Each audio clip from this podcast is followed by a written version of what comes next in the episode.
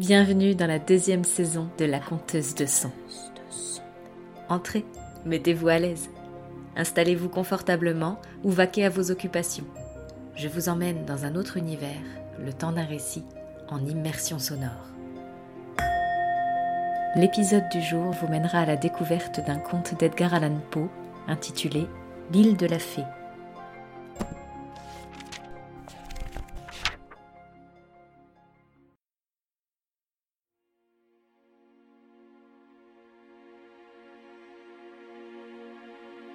La musique, dit Marmontel dans ses contes moraux que nos traducteurs persistent à appeler moral tales, comme en dérision de leur esprit, la musique est le seul des talents qui jouissent de lui-même. Tous les autres veulent des témoins. Il confond ici le plaisir d'entendre des sons agréables avec la puissance de les créer. Pas plus qu'aucun talent la musique n'est capable de donner une complète jouissance s'il n'y a pas une seconde personne pour en apprécier l'exécution. Et cette puissance de produire des effets dont on jouisse pleinement dans la solitude ne lui est pas particulière. Elle est commune à tous les autres talents. L'idée que le conteur n'a pas pu concevoir clairement, ou qu'il a sacrifiée dans son expression à l'amour national du trait, est sans doute l'idée très soutenable que la musique du style le plus élevé et la plus complètement sentie quand nous sommes absolument seuls. La proposition sous cette forme sera admise du premier coup par ceux qui aiment la lyre pour l'amour de la lyre et pour ses avantages spirituels. Mais il est un plaisir toujours à la portée de l'humanité déchue, et c'est peut-être l'unique, qui doit même plus que la musique à la sensation accessoire de l'isolement. Je veux parler du bonheur éprouvé dans la contemplation d'une scène de la nature. En vérité, l'homme qui veut contempler en face la gloire de Dieu sur la terre doit contempler cette gloire dans la solitude. Pour moi, du moins, la présence, non pas de la vie humaine seulement, mais de la vie sous toute autre forme que celle des êtres verdoyants qui croissent sur le sol et qui sont sans voix, est un opprobre pour le paysage. Elle est en guerre avec le génie de la scène. Oui, vraiment. J'aime à contempler les sombres vallées et les roches grisâtres, et les eaux qui sourient silencieusement, et les forêts qui soupirent dans des sommeils anxieux, et les orgueilleuses et vigilantes montagnes qui regardent tout d'en haut. J'aime à contempler ces choses pour ce qu'elles sont, les membres gigantesques d'un vaste tout, animé et sensitif, un tout dont la forme, celle de la sphère, est la plus parfaite et la plus compréhensive de toutes les formes, dont la route se fait de compagnie avec d'autres planètes, dont la très douce servante est la lune, dont le Seigneur médiatisé est le soleil, dont la vie est l'éternité, dont la pensée est celle d'un Dieu, dont la jouissance est connaissance, dont les destinées se perdent dans l'immensité, pour qui nous sommes une notion correspondante à la notion que nous avons des animalcules qui infestent le cerveau, un être que nous regardons conséquemment comme inanimé et purement matériel, appréciation très semblable à celle que ces animalcules doivent faire de nous. Nos télescopes et nos recherches mathématiques nous confirment de tout point, nonobstant la cafarderie de la plus ignorante prétaille, que l'espace et conséquemment le volume est une importante considération aux yeux du Tout-Puissant. Les cercles dans lesquels se meuvent les étoiles sont le mieux appropriés à l'évolution, sans conflit, du plus grand nombre de corps possible. Les formes de ces corps sont exactement choisies pour contenir sous une surface donnée la plus grande quantité possible de matière. Et les surfaces elles-mêmes sont disposées de façon à recevoir une population plus nombreuse que ne l'auraient pu les mêmes surfaces disposées autrement.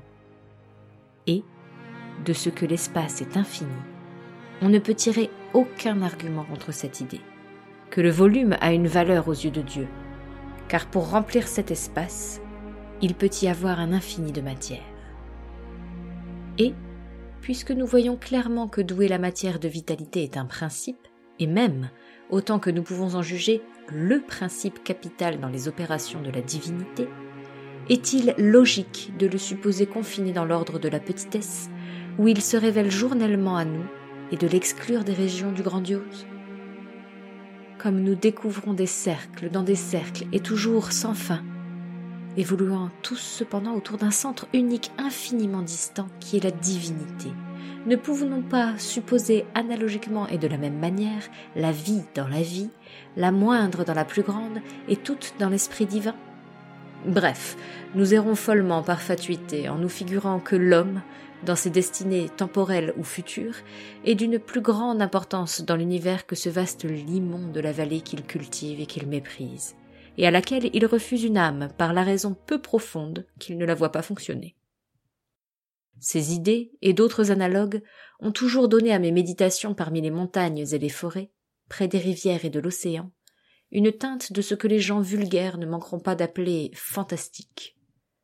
Mes promenades vagabondes au milieu de tableaux de ce genre ont été nombreuses, singulièrement curieuses, souvent solitaires. Et l'intérêt avec lequel j'ai erré à travers plus d'une vallée profonde et sombre, ou contemplé le ciel de mains lacs limpides, a été un intérêt grandement accru par la pensée que j'errais seul, que je contemplais seul. Quel est le français bavard qui, faisant allusion à l'ouvrage bien connu de Zimmermann, a dit La solitude est une belle chose, mais il faut quelqu'un pour vous dire que la solitude est une belle chose? Comme épigramme, c'est parfait, mais il faut.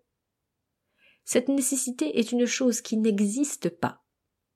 Ce fut dans un de mes voyages solitaires, dans une région fort lointaine, Montagnes compliquées par des montagnes, méandres de rivières mélancoliques, lacs sombres et dormants, que je tombai sur un certain petit ruisseau, avec une île. J'y arrivai soudainement dans un mois de juin, le mois du feuillage, et je me jetai sur le sol, sous les branches d'un arbuste odorant qui m'était inconnu, de manière à m'assoupir en contemplant le tableau. Je sentis que je ne pourrais le bien voir que de cette façon, tant il portait le caractère d'une vision. De tous côtés, excepté à l'ouest où le soleil allait bientôt plonger, s'élevaient les murailles verdoyantes de la forêt. La petite rivière, qui faisait un brusque coude, et ainsi se dérobait soudainement à la vue, semblait ne pouvoir pas s'échapper de sa prison. Mais on eût dit qu'elle était absorbée vers l'est par la verdure profonde des arbres. Et du côté opposé, cela m'apparaissait ainsi couché comme je l'étais et les yeux au ciel, tombait dans la vallée sans intermédiaire et sans bruit une splendide cascade, or et pourpre, vomie par les fontaines occidentales du ciel. À peu près au centre de l'étroite perspective qu'embrassait mon regard visionnaire, une petite île circulaire, magnifiquement verdoyante, reposait sur le sein du ruisseau. La rive et son image étaient si bien fondues que le tout semblait suspendu dans l'air. L'eau transparente jouait si bien le miroir qu'il était presque impossible de deviner à quel endroit du talus d'émeraude commençait son domaine de cristal. Ma position me permettait d'embrasser d'un seul coup d'œil les deux extrémités est et ouest de l'îlot, et j'observais dans leurs aspects une différence singulièrement marquée. L'ouest était tout un radieux harem de beauté de jardin. Il s'embrasait et rougissait sous l'œil oblique du soleil, et souriait extatiquement par toutes ses fleurs. Le gazon était court, élastique, odorant et parsemé d'asphodèles. Les arbres étaient souples, gais, droits, brillants, sveltes et gracieux, orientaux par la forme et le feuillage, avec une écorce polie, luisante et versicolore. On eût dit qu'un sentiment profond de vie et de joie circulait partout, et quoique les cieux ne soufflassent aucune brise, tout cependant semblait agité par d'innombrables papillons qu'on aurait pu prendre, dans leurs fuites gracieuses et leurs zigzags, pour des tulipes ailées. L'autre côté, le côté est de l'île, était submergé dans l'ombre la plus noire. Là, une mélancolie sombre, mais pleine de calme et de beauté, enveloppait toute chose. Les arbres étaient d'une couleur noirâtre, lugubre de forme et d'attitude, se tordant en spectres moroses et solennels, traduisant des idées de chagrin mortel et de mort prématurée. Le gazon y revêtait la teinte profonde du cyprès, et ses brins baissaient languissamment leurs pointes. Là s'élevaient éparpillés plusieurs petits monticules maussades, bas, étroits, pas très longs, qui avaient des airs de tombeaux mais qui n'en était pas, quoique au-dessus et tout autour grimpassent la rue et le romarin. L'ombre des arbres tombait pesamment sur l'eau et semblait s'y ensevelir, imprégnant de ténèbres les profondeurs de l'élément. Je m'imaginais que chaque ombre, à mesure que le soleil descendait plus bas, toujours plus bas, se séparait à regret du tronc qui lui avait donné naissance et était absorbé par le ruisseau, pendant que d'autres ombres naissaient à chaque instant des arbres, prenant la place de leurs aînées défuntes. Cette idée, une fois qu'elle se fut emparée de mon imagination, l'excita fortement, et je me perdis immédiatement en rêverie. Si jamais il fut enchanté, me disais-je, celle-ci l'est, bien sûr. C'est le rendez-vous de quelques gracieuses fées qui ont survécu à la destruction de leur race. Ces vertes tombes sont-elles les leurs? Rendent-elles leur douce vie de la même façon que l'humanité? Ou plutôt, leur mort n'est-elle pas une espèce de dépérissement mélancolique? Rendent-elles à Dieu leur existence petit à petit, épuisant lentement leur substance jusqu'à la mort, comme ces arbres rendent leurs ombres l'une après l'autre? Ce que l'arbre qui s'épuise est à l'eau qui en boit l'ombre et devient plus noir que la proie qu'elle avale, la vie de la fée ne pourrait-elle pas bien être la même chose à la mort qui l'engloutit? Comme je rêvais ainsi, les yeux à moitié clos, tandis que le soleil descendait rapidement vers son lit et que des tourbillons couraient tout autour de l'île, portant sur leurs seins de grandes, lumineuses et blanches écailles, détachées des troncs des sycomores, écailles qu'une imagination vive aurait pu, grâce à leur position variée sur l'eau, convertir en tels objets qui lui auraient plu. Pendant que je rêvais ainsi, il me sembla que la figure d'une de ces mêmes fées dont j'avais rêvé, se détachant de la partie lumineuse et occidentale de l'île, s'avançait lentement vers les ténèbres. Elle se tenait droite sur un canot singulièrement fragile et le mouvait avec un fantôme d'aviron. Tant qu'elle fut sous l'influence des beaux rayons attardés, son attitude parut traduire la joie. Mais le chagrin altéra sa physionomie quand elle passa dans la région de l'ombre. Lentement, elle glissa tout le long, fit peu à peu le tour de l'île et rentra dans la région de la lumière. La révolution qui vient d'être accomplie par la fée, continuai-je toujours rêvant, est le cycle d'une brève année de sa vie elle a traversé son hiver et son été. Elle s'est rapprochée de la mort d'une année, car j'ai bien vu que, quand elle entrait dans l'obscurité, son ombre se détachait d'elle et était engloutie par l'eau sombre, rendant sa noirceur encore plus noire. Et de nouveau, le petit bateau apparut avec la fée. Mais dans son attitude, il y avait plus de soucis et d'indécision, et moins d'élastique allégresse. Elle navigua de nouveau de la lumière vers l'obscurité, qui s'approfondissait à chaque minute. Et de nouveau, son ombre, se détachant, tomba dans l'ébène liquide et fut absorbée par les ténèbres.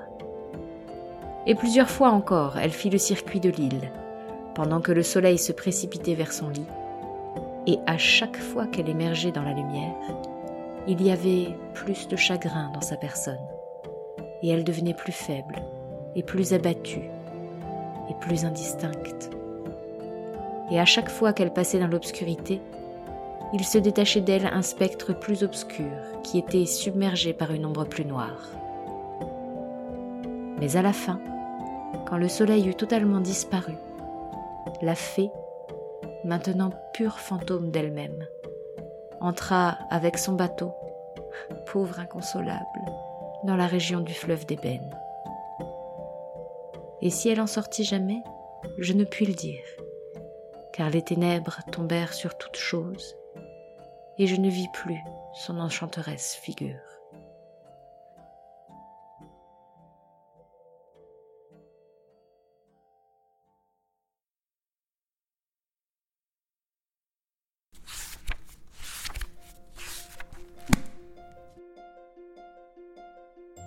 J'espère que cette excursion sonore vous a plu.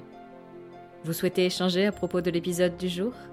Retrouvez-moi sur mon compte Instagram, at some of hope, le lien est dans la description, ou avec le hashtag la conteuse de son.